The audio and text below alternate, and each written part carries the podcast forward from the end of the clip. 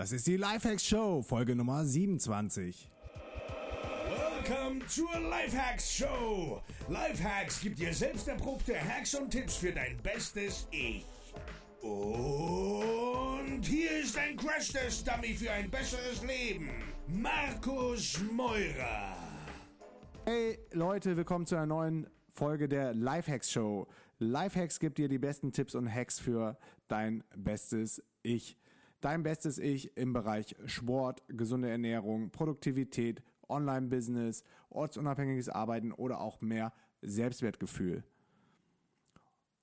Heute habe ich mir Till Groß aus Österreich vor die Kamera geholt und der Till ist ein DNX-Speaker, der zuletzt auf der DNX Global performt hat. Er hatte die undankbare Aufgabe als äh, letzter auf die Bühne zu müssen, um kurz vor sechs, nachdem die Leute schon äh, acht Stunden Input gekriegt haben, ist dann vor 500 Mann ähm, internationalem Publikum auf die Bühne und hat das Ding mega, mega gerockt. Und das nicht ohne Grund. Ähm, Till hat von den besten äh, Therapeuten in den Staaten gelernt, ist äh, äh, super ähm, wissbegierig auf seinem Themengebiet. Er ist Gründer ähm, des Startups Comfort Zone Crusher und verhilft äh, Menschen zu mehr Selbstbewusstsein und den richtigen Handlungen äh, in den entscheidenden Momenten. Checkt das Interview aus. Viel Spaß.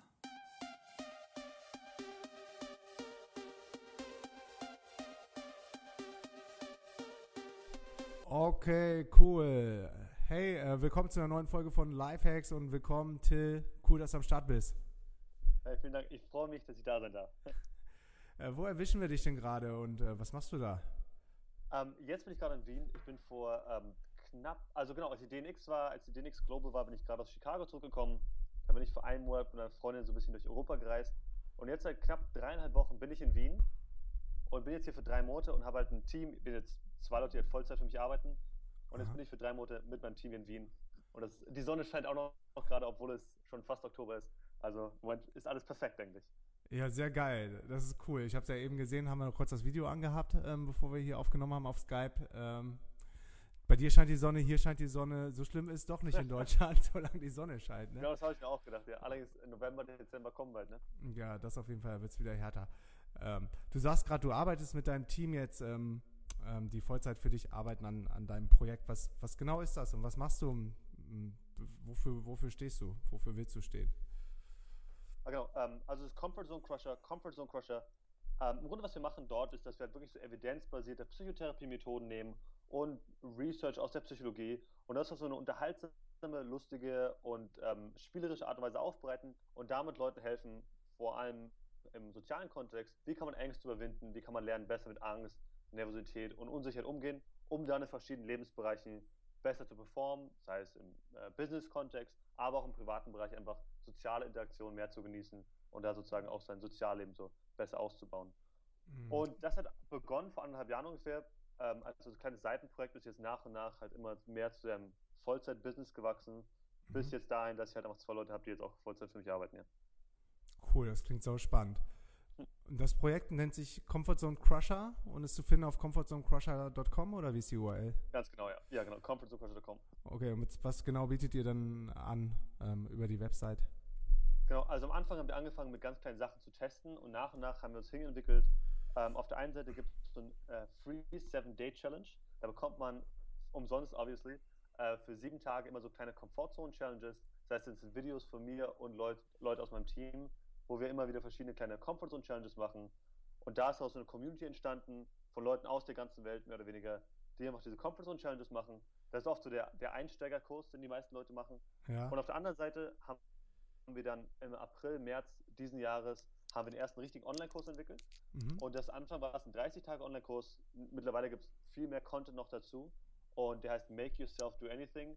Und das habe ich wirklich all mein Wissen, was ich mittlerweile von allen möglichen Therapeuten und Coaches und Psychologen gelernt habe, in Richtung, wie kann man effektiv mit Angst umgehen, wie kann man sich selber dazu bringen, Dinge zu tun, die einen nervös machen, die einem Angst machen oder wenn man immer wieder wichtige Dinge aufschiebt, wie kann man wirklich die Sachen konstant immer wieder umsetzen und halt lernen, auch mit seiner eigenen Psychologie und seinen eigenen Emotionen besser umzugehen. Das ist so das, worum es in dem Kurs geht. Mhm. Was kann so eine typische Comfortzone-Challenge dann sein? Also die, die allertypischste Comfort Zone Challenge ist, ähm, dass man sich für 30 Sekunden mitten in der Öffentlichkeit auf den Boden legt. Es kam ganz am Anfang äh, original eigentlich von Tim Ferriss, der das auch natürlich wieder von, von woanders hat. Mhm. Aber das ist so die allererste Challenge, dass man sich mal für 30 Sekunden äh, einfach in der Öffentlichkeit auf den Boden legt. Und dann da heraus sind dann ganz, ganz viele andere Challenges noch entstanden. Mittlerweile haben wir eine Liste von knapp 100 Challenges. Wow, krass. Und das sind solche Sachen wie versuche zehnmal abgewiesen zu werden, so schnell wie möglich. Das ist, glaube ich, gar nicht mal so einfach, oder?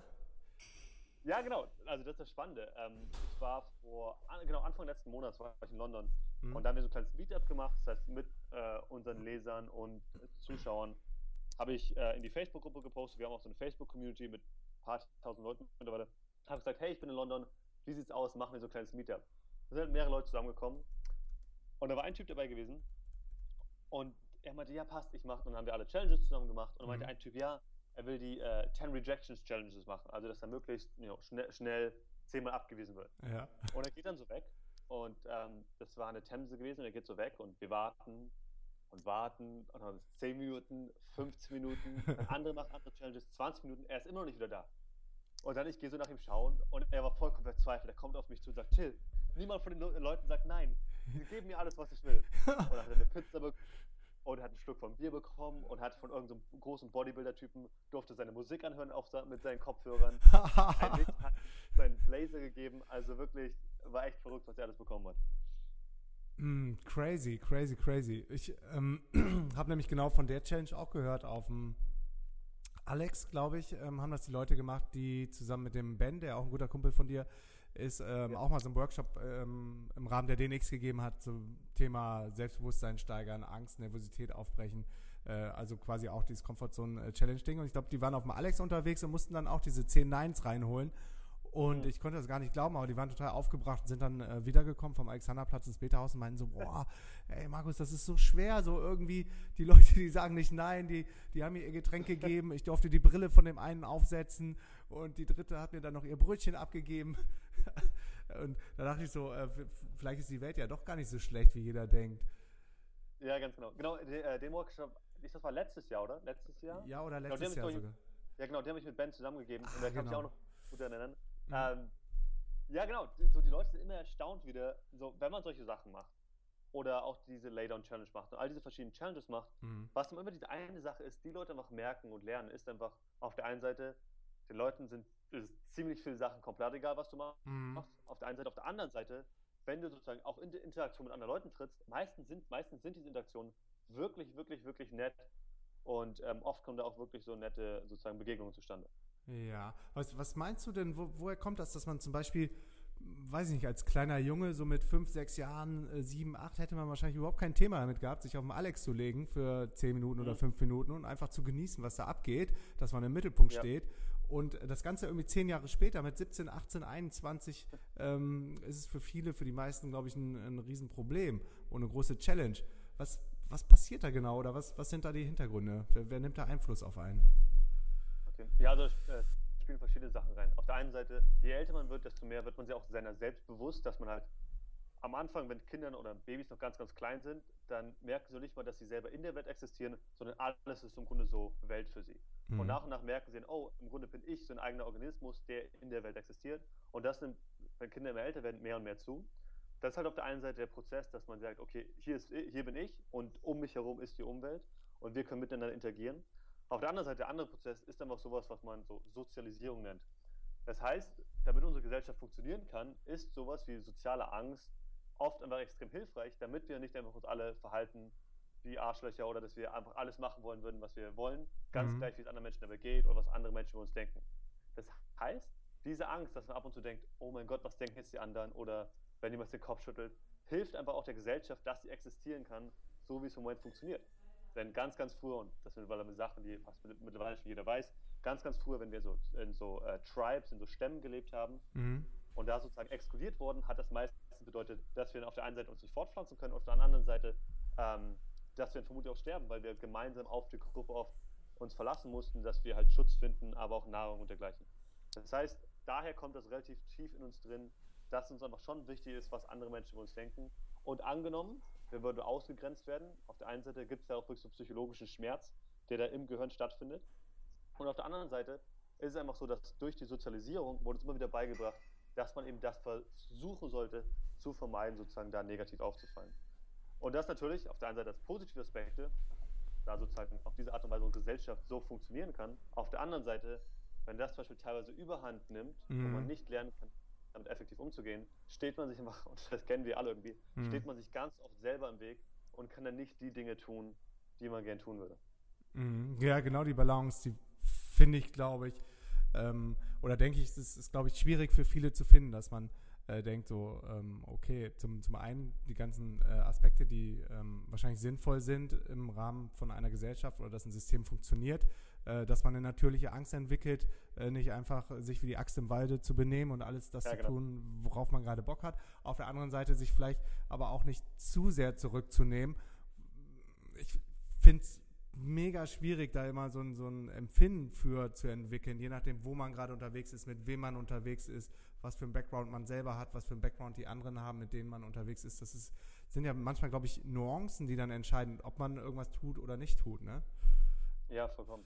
Und ich glaube, deshalb ist das Thema auch so, so spannend, ähm, sich selbst zu ähm, educaten oder disziplinieren, in bestimmten Situationen dann doch aus sich rauszugehen, weil es wahrscheinlich ähm, das Bessere für einen wäre und dann vielleicht manchmal ähm, mal nicht zu sagen und ähm, einfach mal es geschehen zu lassen, dass man nicht zu jedem Thema eine Meinung haben kann.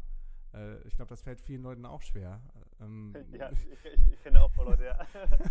ist, ähm, wie macht ihr das? Weil ich meine, ihr seid ja, ihr seid ja noch so ein Meta-Level äh, darüber oder gerade du mit deinem ähm, Background und, und der ganzen Ausbildung in den Staaten von den besten Psychologen, der, die, die man hier finden kann auf der Erde. Ähm, wie findet man da immer den, den richtigen Ansatz bei der jeweiligen Person, um, um die dann zu educaten und, und ähm, zu sehen, was braucht derjenige jetzt? Ist, ist er schon zu weit oder braucht er noch ein bisschen mehr Self-Esteem oder muss er sich in manchen Situationen mehr zurücknehmen? Ähm, also ich, was solche Sachen angeht, bin ich halt ein ganz, ganz großer Fan von Workability, also im Grunde, was funktioniert. Und im Sinne, was funktioniert, würde ich mal, oder messe ich mit, vor allem mit meinen Klienten immer daran, so was sind deine Werte und Ziele im Leben mhm. und ist das, was du tust, hilfreich im Sinne der Erreichung deiner Ziele oder ähm, im Einklang leben mit deinen Werten. Ja? Das mhm. heißt, es gibt dann gewisse Kontexte, wo man vielleicht jetzt die Chance hat, mutig zu sein oder den Mund aufzumachen. Aber wenn man dann nachdenkt und sich denkt, oh wow, ähm, im Grunde ist das jetzt für meine Werte im Grunde vollkommen egal, ob ich jetzt den Mund aufmache oder nicht, mhm. oder es hat auch nichts mit meinen Zielen zu tun, dann muss man in der Situation nicht den Mund aufmachen. Man muss jetzt nicht mutig sein und aus sich herausgehen. Allerdings in anderen Situationen, wenn dann Angst da ist und denkt sich, okay, gut, hat das was mit meinen Werten und Zielen zu tun? Sei es zum Beispiel, man will reisen und irgendwie ein Teil davon ist halt, keine Ahnung, dass man seinen Eltern sagen muss, kann ich jetzt, ein, keine Ahnung, mir fällt gerade kein gutes Beispiel an, aber sagen wir ein dummes Beispiel irgendwie, äh, du musst deine, irgendwie deine ganzen Klamotten irgendwo unterstellen, mhm. musst bei den Eltern machen, weil du jetzt irgendwie ein halbes Jahr reisen gehen willst. Mhm. In dem Moment dann sozusagen deinen Eltern zu sagen, was du jetzt vorhast, kann für manche Leute unangenehm sein mhm. und zu sagen, das ist echt ein komisches Beispiel. Aber dann in dem Kontext, weil es dir einfach wichtig ist, weil es eines deiner Werte ist, die Welt zu sehen und eines deines Ziele ist, zu reisen, dann sozusagen in dem Kontext so für dich selber einzustehen und dann deinen Eltern zu sagen, hey, ich muss meine Sachen bei euch unterstellen, unterstellen. In so einem Kontext würde es halt Sinn machen, weil es im Einklang mit deinen Zielen und Werten ist, sozusagen für dich selber einzustehen und sozusagen deinen Eltern in dem Hinsicht zu konfrontieren, wenn das jetzt irgendwas wäre, was so zwischenmenschliche Probleme gibt. Mhm. Im anderen, anderen Kontext könnte es sein, dass du auch mit deinen Eltern, komisches Beispiel, mit deinen Eltern jetzt irgendein Problem hast, allerdings, weil es nichts mit deinen Zielen und Werten zu tun hat, dann, dass du nicht für dich selber einstehen musst, sozusagen, und das dann einfach sozusagen vorbeiziehen lassen kannst. Das ist so ein Punkt, sozusagen, den, vor, vor allem vor allem mit Leuten, wenn ich mit also Coaching-Sessions mache, mhm. mit ihnen mal ganz, ganz spezifisch dann arbeite, ganz am Anfang, ähm, erstmal zu schauen, okay, was sind deine Werte und deine Ziele? Okay. Und das immer sozusagen als Measurement zu nehmen, bist du, funktioniert gerade, was du tust? Mhm. Im Sinne davon erreichst du deine Ziele oder kommst du näher in Richtung deiner Ziele. Okay, also kann es ganz am Anfang oft der Fall sein, dass ihr erstmal das Wertesystem und die Ziele definiert mit demjenigen im Coaching. Ja, genau, vollkommen. Weil ansonsten so, so äh, wer hat das gesagt? Ich glaube, das war Stephen, Stephen Hayes, glaube ich, gewesen. So ein Therapeut aus den USA. Mhm. Und er meinte halt sozusagen, Werte sind im Grunde der Kompass, ähm, so in dem dein Leben sich bewegt. Also der Wert, Werte sind ein Kompass und Ziele sind so Wege, also also der Kompass zeigt Richtung Norden zum Beispiel, mhm. was für mich jetzt Wien heraus wäre zum Beispiel Berlin ein Ziel. Das Mhm. heißt, das musst du jetzt erst definieren, damit du dann anfangen kannst zu laufen in eine Richtung oder den Bus zu nehmen oder zu fahren in eine Richtung und dann basierend darauf, wo dein Ziel ist oder was dein Wert ist, in welche Richtung du gehen willst, basierend darauf kannst du merken, oh, ich muss eher nach links gehen, ich muss eher nach rechts gehen. Und das heißt für manche Leute, um wieder zu diesem Axt im Walde-Ding zurückzugehen, für manche Leute kann es heißen, oh wow, andere fahren immer über mich hinweg, ich werde immer untergebuttert oder ich komme nie zu Wort, dann heißt es für dich jetzt sozusagen umzuschwingen und mal ein bisschen lauter zu werden. Mhm. Auch mal anderen Leuten sozusagen, sozusagen ein bisschen äh, auch sie anzurempeln, so in, in der Richtung. Auf der anderen Seite, wenn du zum Beispiel viel zu überschwänglich bist und oft andere Leute verletzt Mhm. oder andere Leute sich unwohl fühlen in seiner Gegenwart, kann wieder schauen, was deine Ziele und Werte.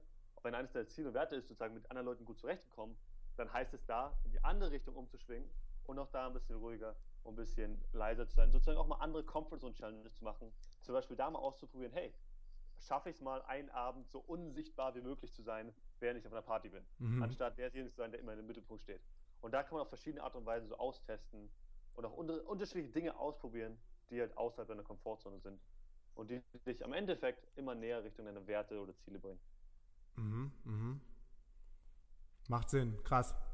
Also das heißt, die ähm, Komfortzone-Challenges gehen nicht immer in die Richtung, darauf wollte ich ähm, eben auch so ein bisschen hinaus, nicht immer in die Richtung, ähm, ich muss noch selbstbewusster werden, ich muss äh, irgendwie noch, noch mutiger werden und, und noch lauter und, und mich noch mehr ähm, bemerkbar machen, sondern ähm, das kann auch ähm, ein ganz guter Ansatz oder eine Hilfe sein für Leute, die sagen, irgendwie, ich äh, weiß nicht, komme mit anderen Leuten nicht gut klar, weil ich, weil ich vielleicht immer ein bisschen zu weit übers Ziel hinausschieße.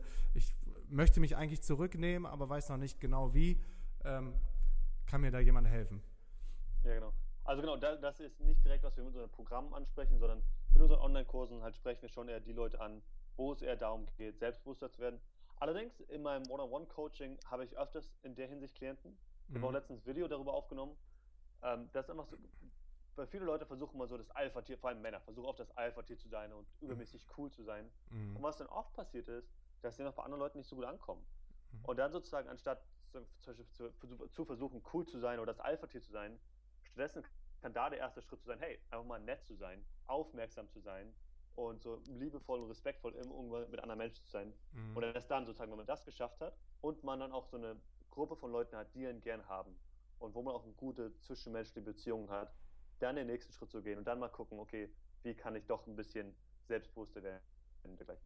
Mhm. Ja, ich habe das auch gemerkt. Ähm, beispielsweise, als ich jetzt vor anderthalb Jahren oder so ist es schon her, dass ich angefangen habe, dieses Five-Minute-Journal auszufüllen. Das ist ein Daily Journal. Ähm, Ja, mag ich auch. Grat- Gratitude Journal, wo dann auch manchmal so Hilfefragen bei waren oder in, irgendwie mit in dem Zusammenhang kam dann auch mal so die das Tagesziel. Irgendwo habe ich das gelesen. Äh, höre mehr zu, als dass du selber redest. Und dann dachte ich im Moment, ja, pf, easy, was ist denn daran irgendwie schwer, ne? Und ähm, wenn man sich dann aber mal selber äh, hinterfragt und, und dann auch ähm, ähm, selber abcheckt äh, während dieses diesen Tages, ist es mega schwer, weniger zu sagen, als anderen zuzuhören. Und äh, das war für mich dann auch wieder so ein Moment, wo ich dachte, so hm, äh, cool. Also irgendwie, man kann ja immer noch in alle Richtungen wachsen. Und äh, nur wenn du anderen zuhörst, kannst du ja auch selber wieder was lernen, weil alles, was du anderen erzählst, weißt du ja schon. Ja, genau. Ja, ich finde das ist- ich, finde auch, das ist ein super Beispiel. Es gibt das Buch von ähm, Brene Brown und viele haben vielleicht den TEDx, äh, den TED Talk von ihr gesehen. Und da geht es halt auch viel um Mut. Und sie sagt zum Beispiel, dass Mut nicht immer bedeutet, dass man jetzt laut ist und den Schritt nach vorne geht, sondern für andere, für manche Menschen kann auch so die mutige Handlung mehr oder weniger sein, mal einen Schritt zurück zu tun, so ein bisschen mehr Verletzlichkeit zu zeigen Mhm. und zum Beispiel, ähm, und das ein, ein, ein Beispiel ist, ähm, wenn du zum Beispiel wütend bist und normalerweise, wenn du wütend bist, immer auf andere Menschen draufgehst und sie anschreist, Ja. dann wäre das Mutige sozusagen für dich, wenn du wütend bist, nicht jetzt auf andere Leute draufzugehen und anzuschreien, sondern einen Schritt zurückzugehen und bewusst was Nettes für die andere Person zum Beispiel zu tun. Ja? Also Mhm. wenn Person irgendwas wirklich Doofes macht, natürlich kannst du dann wütend sein und musst jetzt nicht was Nettes machen. Allerdings hat jeder sozusagen so, äh, so Grundverhaltensweisen, wie du auf bestimmte Situationen reagierst. Und oft, was wirklich viel Mut verlangt, oder wo man auch aus seiner Komfortzone rausgehen muss, ist einfach sozusagen einen Schritt zurückzugehen und dann mal einen anderen Weg einzuschlagen. Das heißt für manche, anstatt leise zu sein und so das stille Mäuschen in der Ecke zu sein, laut zu sein und seine Meinung zu äußern. Für andere, was du gerade beschrieben hast, kann es sein, den Schritt zurückzugehen, merken, oh wow, ich, ich bin normalerweise immer der, der spricht, jetzt gehe ich mal einen Schritt zurück, jetzt höre ich mal eher zu und gebe der Mhm. anderen Person Bestätigung, anstatt jetzt selber mal das Gespräch zu führen. Mhm. Und bei den Leuten, die eher still und leise sind ähm, und sich dann an euch wenden, irgendwie zu euch finden und das cool finden, was ihr macht, ähm, kannst du das irgendwie prozentual einschätzen, aus welchen Beweggründen die kommen? Sei es jetzt aus dem privaten Bereich, ich äh, möchte ähm, endlich mal ein nettes Mädel kennenlernen oder fühlen sich irgendwie gemobbt von äh, vielleicht auf der Schule oder im Studium oder äh, in der Ausbildung oder wollen im Business weiterkommen oder ist es oft irgendwie so ein, so ein Mix aus allen verschiedenen Facetten des täglichen Lebens? Ja, also verdammt spannende Frage und wir haben heute erst wieder, ähm, David, ein, einer aus meinem Team, hat heute wieder die Auswertung gemacht und sich angeschaut, ähm, was genau bringt die Leute dann dazu, auch unsere Produkte zu kaufen mhm.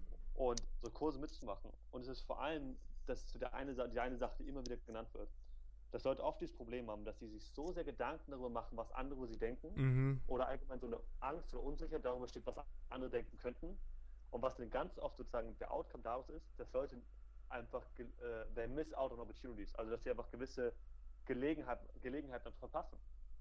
Und das ist so mit einer der größten Pain, äh, Schmerzen, die, die Leute haben, die zu uns kommen, mhm. dass sie einfach wissen, ihr Leben könnte deutlich besser sein, ohne dass sie jetzt viel mehr machen müssen. Einfach nur, indem sie die Gelegenheiten, die sich ihnen darbieten, einfach wahrnehmen würden. Und sie wollen sozusagen da den Mut und das Selbstvertrauen haben, solche Dinge einfach wahrnehmen zu können. Sei es zum Beispiel, dass ein nettes Mädchen vorbeiläuft. Oder sei es, dass man schon mit einer Person spricht und dann einen Schritt weitergeht. Oder sei es, dass man sozusagen eine Idee hat und dann den Schritt hingeht und die Idee umsetzt. Mhm. Oder sei es, dass man sozusagen seinen Boss nach einem, äh, einer Gehaltserfüllung fragt. All solche kleinen Sachen, die sozusagen greifbar sind, die bereits schon da sind, aber wo man sozusagen nicht diesen einen Schritt geht, um es wirklich sozusagen greifen zu können. Mhm. Ich hatte das ehrlich gesagt früher auch so ein bisschen, dass ich ziemlich oft verpassten Chancen hinterhergetrauert habe und in diesem Abwärtszirkel dann die neuen Chancen gar nicht mehr gesehen habe, weil ich noch viel zu sehr damit beschäftigt war. Hättest du doch damals irgendwie so und so reagiert oder auf die E-Mail anders geantwortet oder also manchmal war es dann so weit, dass ich mich dann, ähm, obwohl man es nicht mehr ändern konnte, so weit reingesteigert habe, dass ich dann noch 20.000 Szenarien durchgespielt hätte, ob ähm, ähm, und mich gefragt habe, ob es dann zum anderen Ergebnis gekommen wäre, hätte ich in der ähm, Situation irgendwas anders gemacht. Aber das, das ist ja so, ähm, das wird ja keiner mehr rausfinden können, ob es wirklich so ist, außer dass du es im äh, nächsten Fall dann vielleicht mal anders versuchst oder die Chance dann ergreifst. Ähm, ich habe aber dann dem, die, die Chancen gar nicht mehr gesehen, weil ich immer noch so den, den alten Sachen nachgetraut habe und noch viel zu sehr auch damit beschäftigt gewesen bin, was denken dann vielleicht andere überein. Ne? Ja, vollkommen.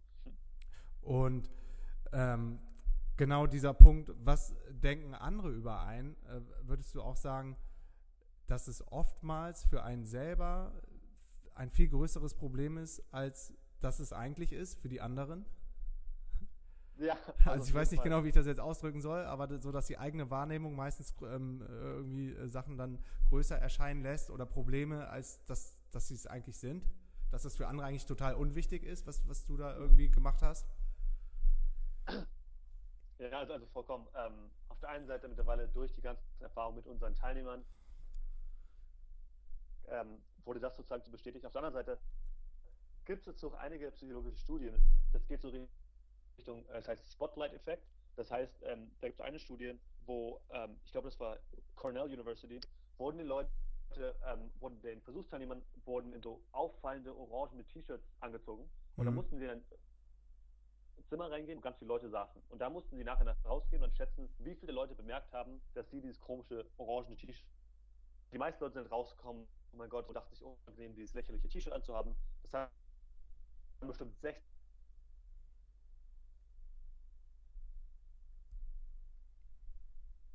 Ach, und die Leute befragt, wie viele von euch haben gemerkt, dass der Typ reingekommen ist mit einem komischen orangen T-Shirt?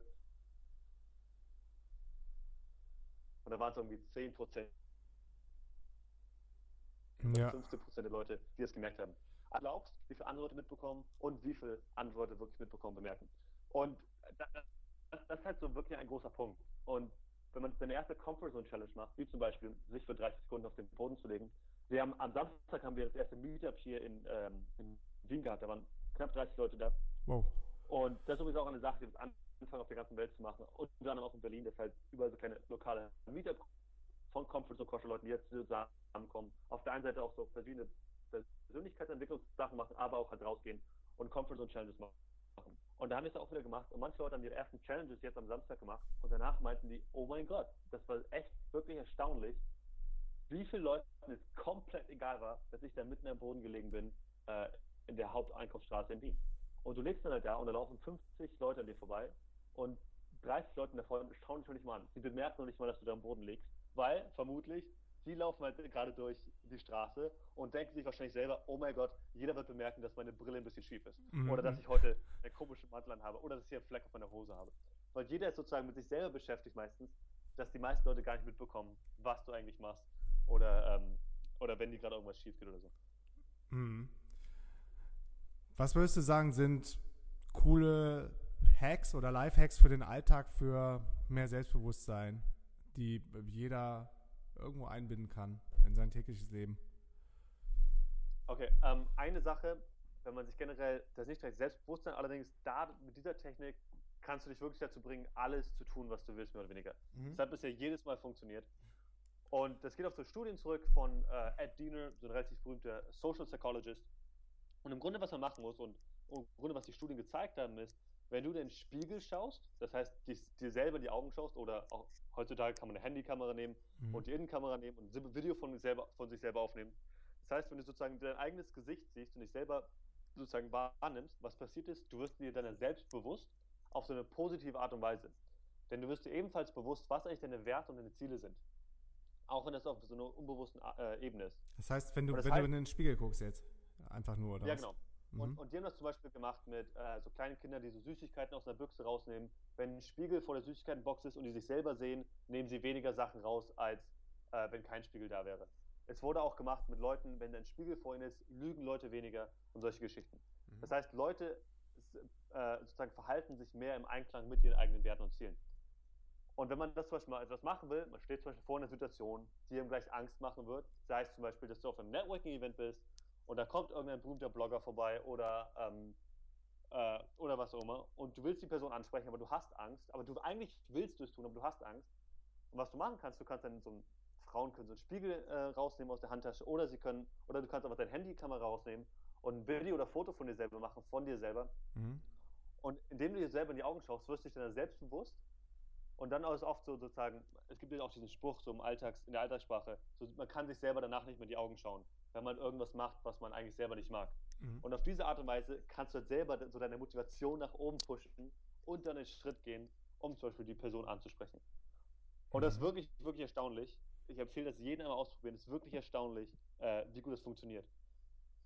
Also das ist so eine Sache, die du machen kannst, um deinen Mut so nach oben zu bekommen, um in der Situation wirklich eine Minute vorher, 30 Sekunden vorher, direkt vorher, wirklich so den letzten Schritt zu gehen mhm. und dann die Sache zu machen. Das ist so ein Punkt. Ähm, und vermutlich die beste Übung, um in der Situation von kürzester Zeit wirklich 30, 40 Sekunden sein State, also Selbstbewusstsein, es ja. gibt psychologische Traits und States. Ein Trait ist so eine Charaktereigenschaft, die ist relativ stabil über Zeit. Selbstbewusstsein allerdings ist ein ähm, psychologisches, äh, ein psychologischer State.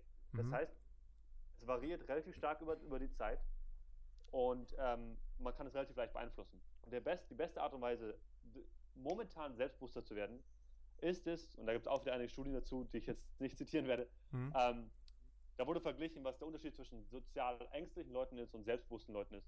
Und der größte Unterschied ist einfach, dass sozial selbstbewusste Leute vor einer Interaktion sich auf drei Sachen fokussieren. Nummer eins, was sind Situationen, die in der Vergangenheit wirklich, wirklich gut gelaufen sind?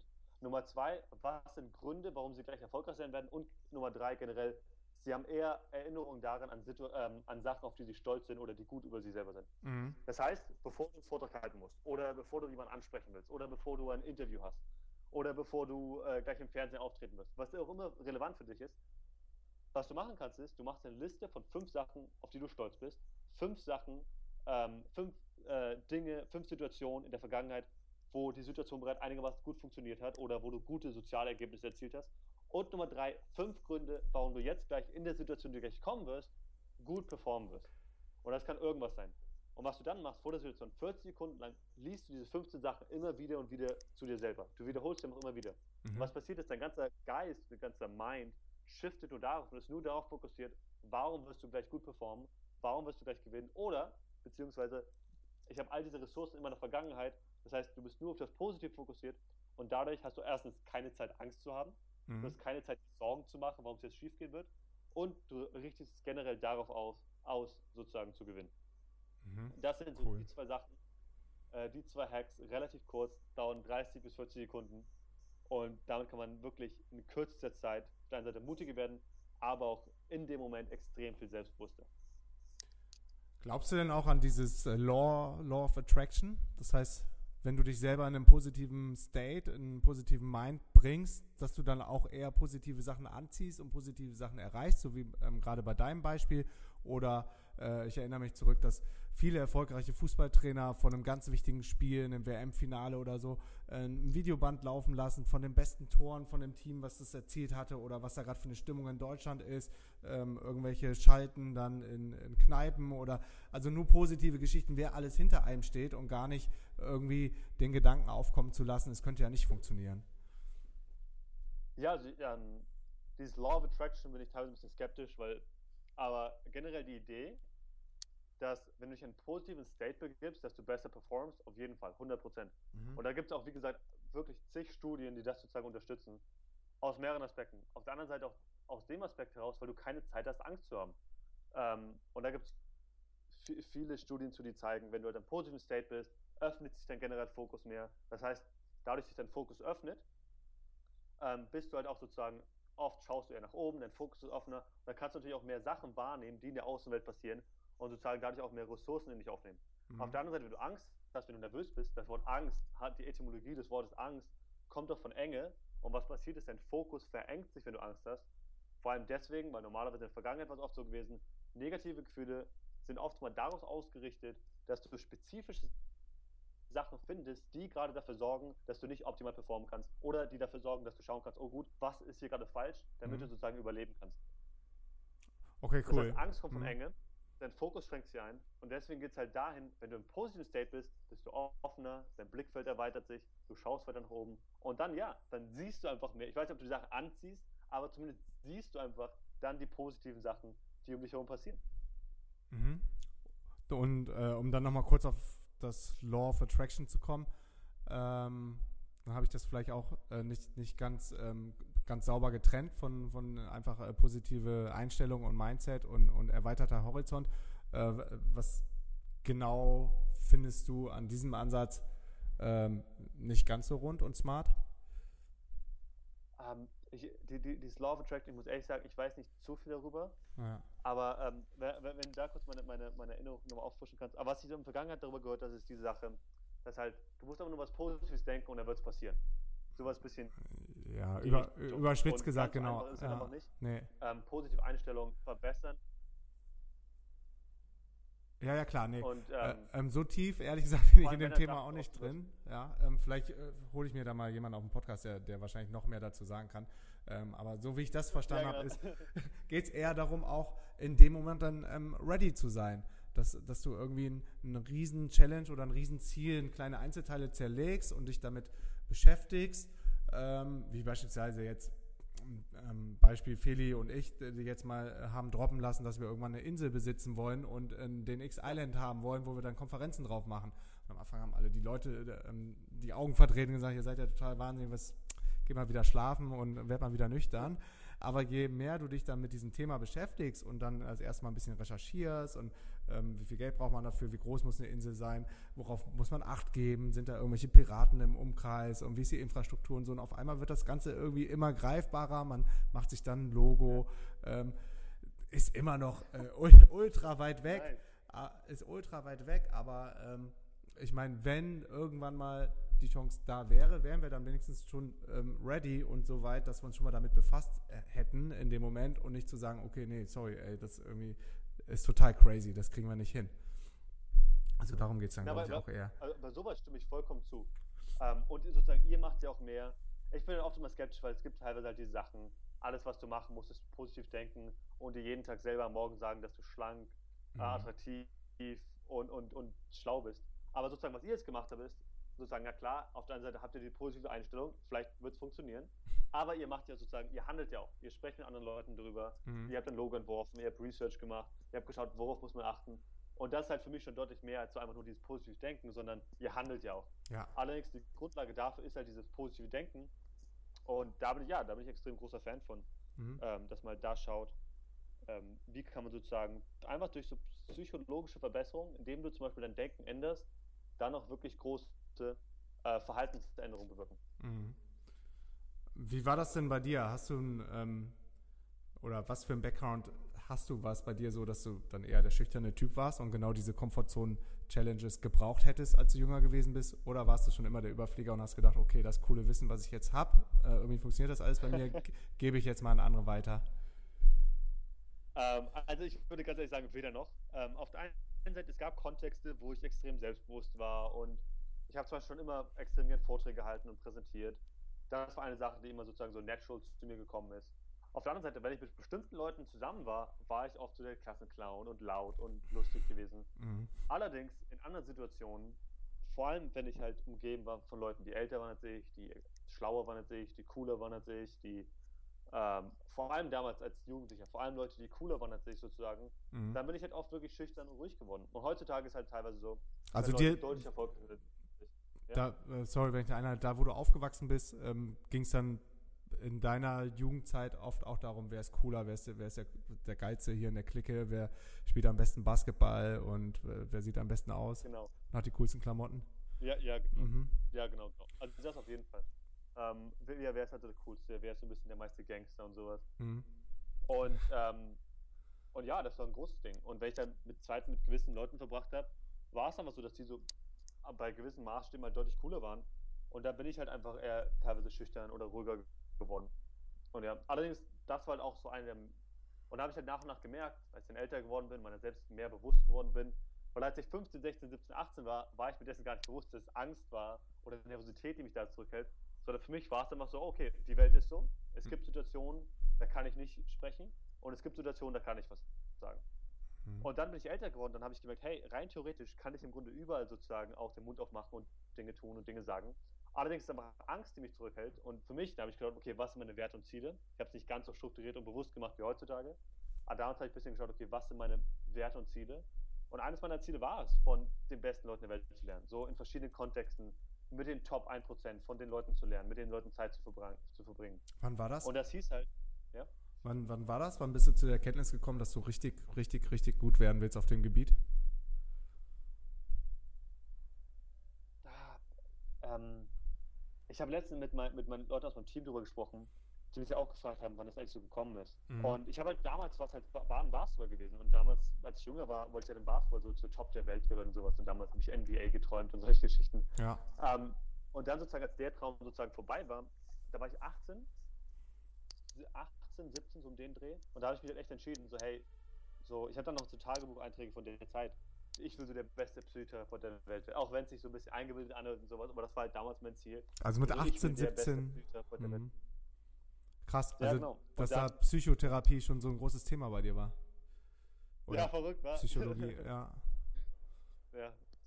Gerade weil Ja, du, weil du ja so aus, dem, aus den Gangster-Hoods irgendwie kommst, was du gerade erzählt hast. Ähm, hast, hast du dann schon ziemlich früh wahrscheinlich erkannt, diese Power und Stärke von Psychologie, wahrscheinlich auch gerade im Zusammenhang mit Sport oder Basketball? Hat das bei dir da auch schon eine Rolle gespielt? Ja, also auf der einen Seite, mein, mein, Vater, äh, mein Vater ist ja Psychotherapeut. Das heißt, Mhm. ich war immer schon so mit Psychologie und Psychotherapie sozusagen so umgeben. Mhm. Und dann war es halt wirklich so, anfangs habe ich gar nicht so das erste Buch in die Hand genommen und dann wusste ich, okay, das ist, was, ich- was ich machen will. Sondern ich habe damals, ich habe mich verletzt im Basketball, habe ein halbes Jahr, dann konnte ich kein Basketball spielen. Und dann hat mein Vater mir angeboten, dass ich halt für ihn Bücher auf CD lese über Psychotherapie. Mhm. Und am Anfang hat er mich halt dafür bezahlt, dass ich halt für ihn sozusagen seine Hausaufgaben übernehme und für ihn die Bücher auf CD lese. Damit er sich dann anhören kann auf dem Weg zur Arbeit. Ja. Und so bin ich sozusagen zu gekommen. Und dann ein halbes Jahr später, nachdem ich zig Bücher gelesen habe, habe ich gemerkt, oh wow, Nummer eins, ich verstehe die Sachen. Und ich habe dann auch so eine Psychologieklasse in der, in, der, äh, in der Schule damals gehabt, damals war ich so 17. Und meine Lehrerin stand da vorne, das kann mich auch bis heute erinnern. Und sie hat dann auch so Sachen erzählt. Und ich habe auch gemerkt, dass sie, dass sie keine Ahnung hat und dass sie einfach über gewisse konnte, dass sie gewisse Sachen nicht weiß. Und da habe ich gemerkt, wow, ich bin jetzt 17 und ich weiß teilweise Sachen, die meine Lehrerin noch nicht mal weiß. Mhm. Und das hat mich in dem Moment auch begeistert. Und ich habe es auch gern gemacht, einfach sozusagen. Ich, ich habe so, so Mastery, also wirklich gut in etwas zu werden, hat mich schon mal begeistert. Mhm. Und dann dachte ich, hey, jetzt bin ich so jung und es macht mir auch Spaß. Jetzt mittlerweile finde ich es interessant. Und dann bin ich halt so diesen Weg immer weiter hinabgegangen. Mhm. Oder hinaufgegangen, je nachdem. Mhm. Krass, du warst ja jetzt auch Anfang des Jahres mehrere Monate in den Staaten unterwegs und hast die ja. besten Therapeuten der Welt besucht, oder? Ja, genau. Also da habe ich, am ähm, Anfang habe ich mit äh, äh, Steffi, die auch die Moderation bei der DNX gemacht hat, mhm. habe ich ja äh, November und Dezember haben wir halt so einen Roadtrip gemacht, wo wir hunderte Leute darüber interviewt haben, was sind die besten Methoden, um mit Angst umzugehen, mit Nervosität umzugehen, aber auch wie wirst du mutiger. Und dann die letzten neun Monate von Januar bis äh, Anfang August habe ich halt einfach in der University of Chicago studiert, mhm. was im Moment halt so eine der besten Psychologie-Unis der Welt ist. Mhm. Und ähm, ja, genau da habe ich halt auch wieder von extrem vielen wirklich, wirklich fantastischen Therapeuten lernen dürfen. Ja. Mhm. Und würdest du sagen, dass die Therapeuten in den Staaten andere Ansätze oder besser sind als beispielsweise in Europa? Das ist, ähm, oh, das ist eine schwere Frage. so, du, du, weißt es ja selber. Ähm, die USA sind einfach in ganz vielen Kontexten einfach Europa einfach so weit voraus. Ja, deshalb frage ich, ob das in dem das Gebiet ist, auch so ist. Ja, das ist da nicht anders. Mhm. Also, wenn ich mir anschaue, was hier Therapeuten machen oder ähm, und natürlich habe ich auch immer so einen kleinen Einblick, weil ich habe, glaube ich, hier schon so ein breites Spektrum gesehen. Mhm. Und in den USA war ich halt sehr spezifisch bei sehr, sehr guten Leuten. Mhm. Aber generell würde ich schon sagen, das, was ich gesehen habe, dass USA schon noch was anderes ist, ein anderes Kaliber ist, wie weit die jetzt sind. Ähm, und ja, deswegen, auch deswegen werde ich auch im Februar, März wieder zurück in die USA gehen mhm. und dann da halt langfristig studieren. Weil einfach, da ist einfach ganz ist noch immer ein anderes Level, vor allem wenn man da bei wirklich, wirklich guten Leuten ist. Mhm. Die sind in Deutschland auch schon bestimmt drei, vier Jahre voraus. Mhm. Ah, strange, ne? Dass es so Teilbereiche gibt, ähm, ja, gerade wie, wie äh, jetzt Online-Business, wo ich mich dann ähm, sehr tief drin bewege oder äh, bei dir jetzt die ähm, Psychologie oder so, dass ähm, ja, die Amis uns ja immer äh, ähm, ein, zwei, drei, vier Jahre voraus sind und das dann erst rüberkommt und irgendwie hier so, äh, obwohl man ja sagt, in Deutschland gibt es auch so viel gute ähm, Markus, ja. hörst du mich noch? Ja, ich höre dich. Hörst du mich auch noch? Wow, da ist die Verbindung weg. Jetzt geht's aber weiter. Okay, krass. Also ist es dann nicht nur im Bereich Online-Business oder ähm, äh, anderen Online-Geschichten so, sondern auch äh, durchaus in Bereichen wie ähm, äh, Psychologie, äh, dass, dass die Staaten, die Amis, ähm, da immer so zwei, drei, vier Jahre vor uns ähm, voraus sind. Was meinst du, woran kann das liegen? Haben die ähm, vielleicht mehr Zeit und Geld für, für die Wissenschaft? Boah, das sind echt gute Fragen. Ähm, auf der einen Seite, also, wie gesagt, das ist halt jetzt meine persönliche Sicht, ähm, Ansicht. Aber was ich halt da drüben erlebt habe, ist einfach schon einfach so, dass in den USA einfach mehr Drive ist, dass Leute einfach mehr Drive haben in allen möglichen anderen Bereichen auch, mhm. einfach erfolgreicher zu sein, zu gucken, wie kann man noch bessere Möglichkeiten finden, wie kann man noch bessere Lösungen finden.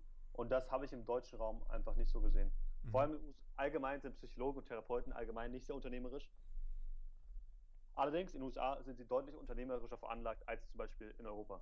Und das spielt einfach auch eine große Rolle. Mhm. Und ähm, weil wenn du auch unternehmerischer veranlagt, kommt natürlich auch mehr Geld rein, dann hast du mehr Geld, kannst mehr Singen ausprobieren. Ja. Zusätzlich, die Universitäten dort haben viel, viel mehr Geld als die europäischen oder die, vor allem die deutschen. Das spielt natürlich auch mit rein. Und ja, das kommt dann alles so zusammen. Und dann am Endeffekt sind dann einfach einige Jahre voraus. Mhm. Okay, zum Abschluss würde ich dich gerne noch fragen, ähm, du hast eben schon davon gesprochen, dass du auch das Five-Minute-Journal kennst und ähm, machst oder nutzt. Hast du sonst noch irgendwelche Routinen, ähm, die du jeden Tag machst und wie sieht bei dir ein typischer Tag aus, gerade so am Morgen? Oh ja, äh, ich habe ich hab, ich hab heute bereits schon ein Interview gegeben und gestern auch, wo ich genau darüber gesprochen habe und ich liebe das Thema.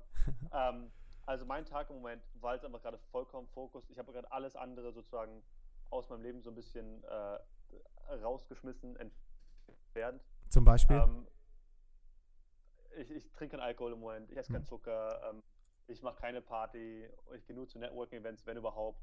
Ich habe keine Meetings, außer Interviews halt, sonst habe ich keine Meetings mhm. vor 6 Uhr am Abend.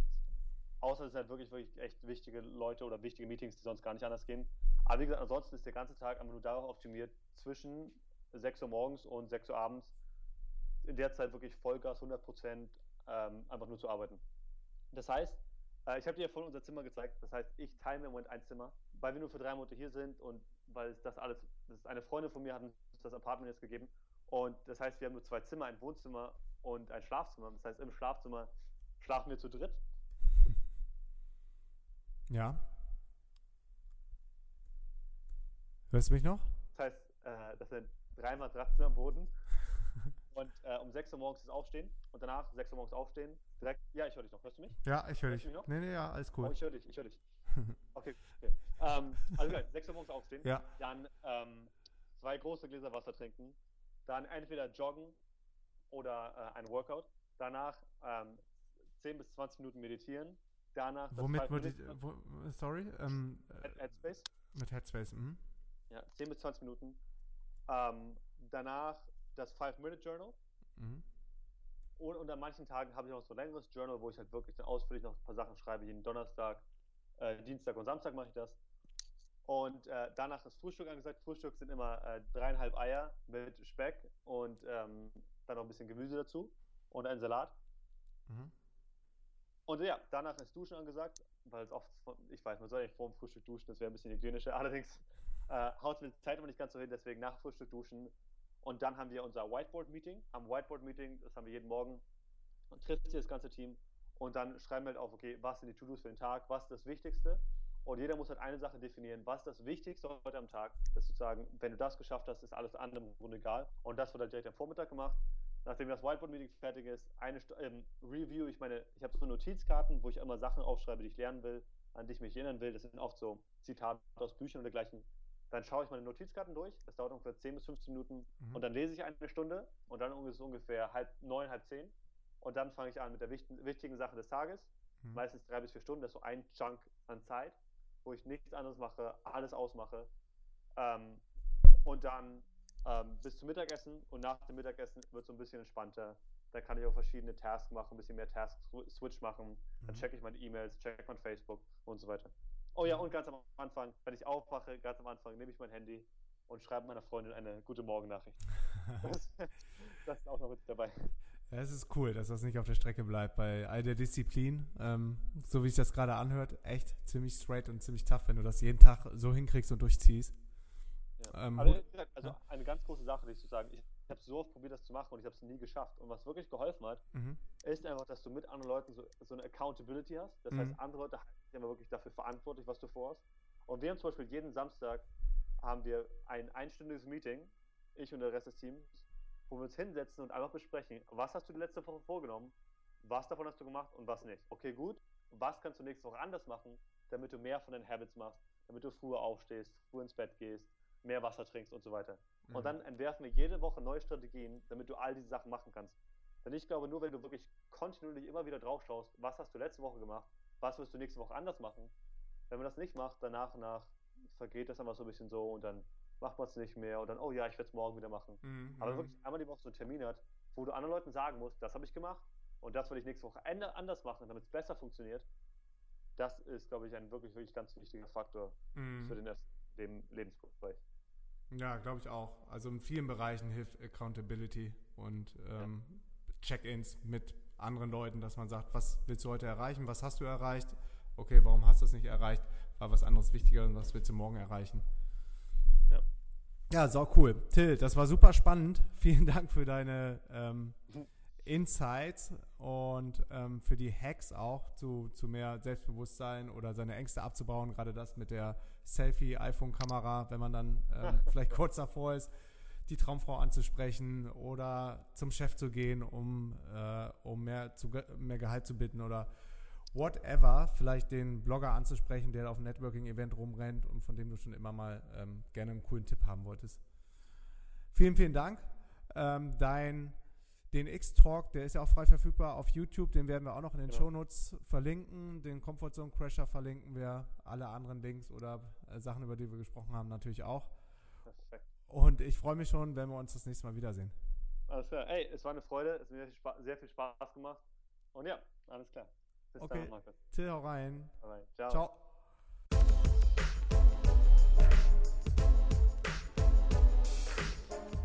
Wow, das war auch schon wieder die nächste Live-Hacks-Folge. Ich glaube, diesmal war es Folge Nummer 27. Ich check das mal eben. Genau, Folge 27 schon. Und ähm, wenn euch der Shit gefällt, den wir hier machen, dann würde ich mich mega freuen, äh, wenn ihr mir eine Bewertung auf iTunes gebt, falls das noch nicht geschehen. Ähm, oder auch bei der Charity-Aktion mitmacht, die Feli und ich gestartet haben ähm, für Straßenkinder in Brasilien.